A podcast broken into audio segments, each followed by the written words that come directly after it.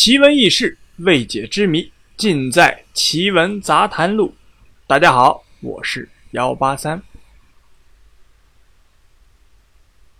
二零一零年十一月十四日至十五日上午十一时，在亚丁湾连续发生了六十二次地震。这一事件啊，得到了各国政府的高度重视。纷纷啊派遣科学家前往事发地进行调查，但是呢，向外界透露的理由为消灭索马里海盗。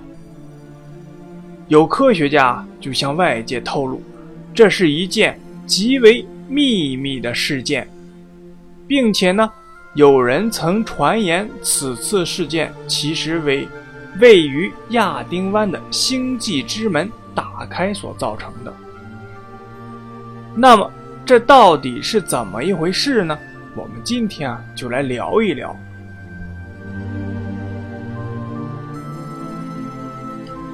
在二零一零年的十一月十四号到十五号，亚丁湾该海域啊，共发生了二点五级地震到四点五级地震四十一次。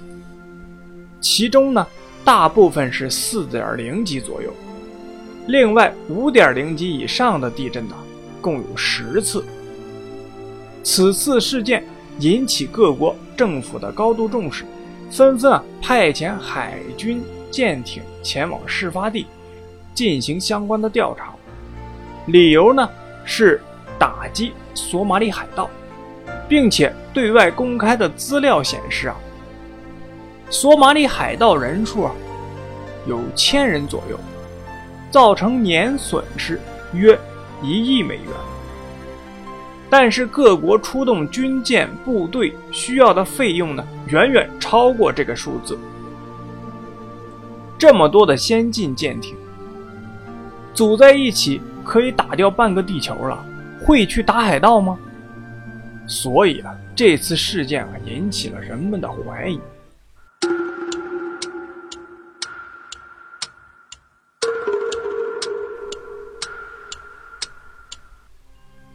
当然呢，根据这次亚丁湾的星门事件呢，人们呢也就联想到了2009年的挪威神秘光圈事件。在2009年12月8日的晚上啊，在挪威北部，一道蓝光从山后直冲云霄，接着停在半空中，开始向四处散播。几秒钟后呢，一个巨大的螺旋体。笼罩在整个天空。随后啊，一道青绿色的光束从螺旋体中心位置射出，在持续了十到十二分钟后才完全的消失。很多天文学家就解释啊，此现象呢绝非是天文现象，并且无法给出合理的解释。而后啊，就有专家指出，光暴。是由于俄罗斯发射的洲际导弹而产生的，但是呢，俄国政府给予了否认。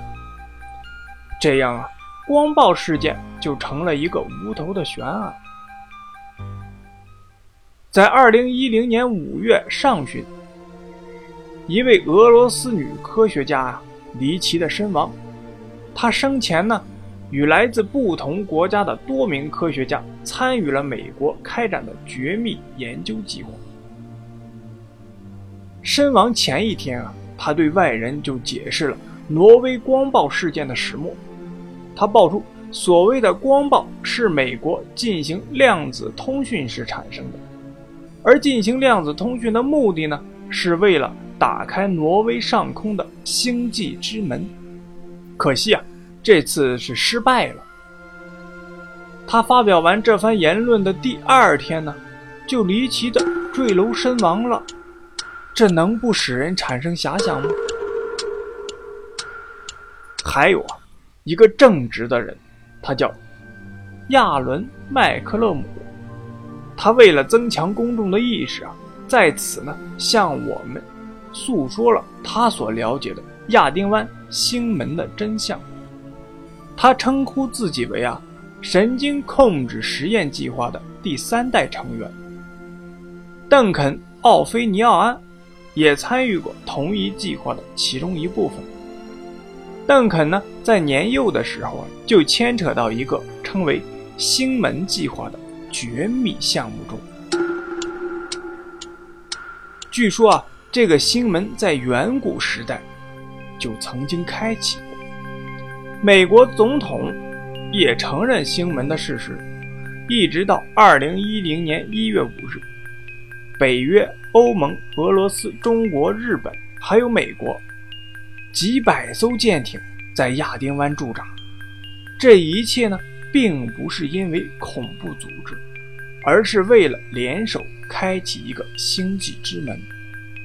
这个星门代号为“蓝月亮”。从2009年12月31日开始，星门计划组织就开始用一种能量体为这个星门的开启啊注入能量。所谓的星门，是一个磁场通道，是可以连接宇宙中的其他空间的通道，可进可出。由于啊，相关人员担心星门中啊会出来有威胁性的外星生物，所以各国紧急调遣了足以毁灭半个地球的战舰，以为出入亚丁湾的船只。护航和打击索马里海盗为目的，进驻了亚丁湾海域。其实啊，这个亚丁湾星门事件到底是怎么回事啊？是不是我们说的这样？我们没有得到权威部门的证实，一切呢都是在猜想。其实我们可以称之为奇闻杂谈录猜想。好了，今天就到这里吧。我是幺八三。